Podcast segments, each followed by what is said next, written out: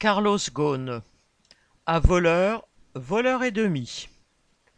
La France a lancé un mandat d'arrêt international contre Carlos Ghosn, l'ex-PDG de Renault-Nissan. La saga Carlos Ghosn continue donc. Après la justice japonaise, c'est la justice française qui pourrait le poursuivre pour abus de biens sociaux, blanchiment, corruption.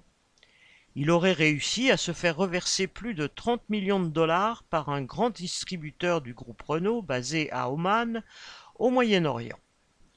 La justice lui reproche d'avoir escroqué les actionnaires de Renault.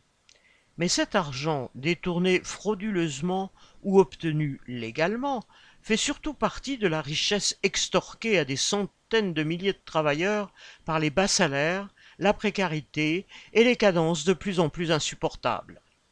Le véritable scandale n'est pas tant que Ghosn ait volé quelques millions aux autres dirigeants de Renault, c'est l'exploitation capitaliste qui, bien que tout à fait légale, est à bannir.